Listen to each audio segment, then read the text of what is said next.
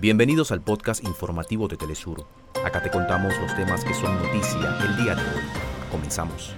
En Estados Unidos, el huracán Idalia toca tierra y se debilita a categoría 3 mientras avanza por la península de la Florida. El Parlamento de Honduras sesiona este miércoles para designar a las nuevas autoridades del Ministerio Público. Movimientos indígenas y campesinos de Perú marchan en la capital para condenar las masacres y los daños ambientales provocados por el gobierno de Dina Boluarte.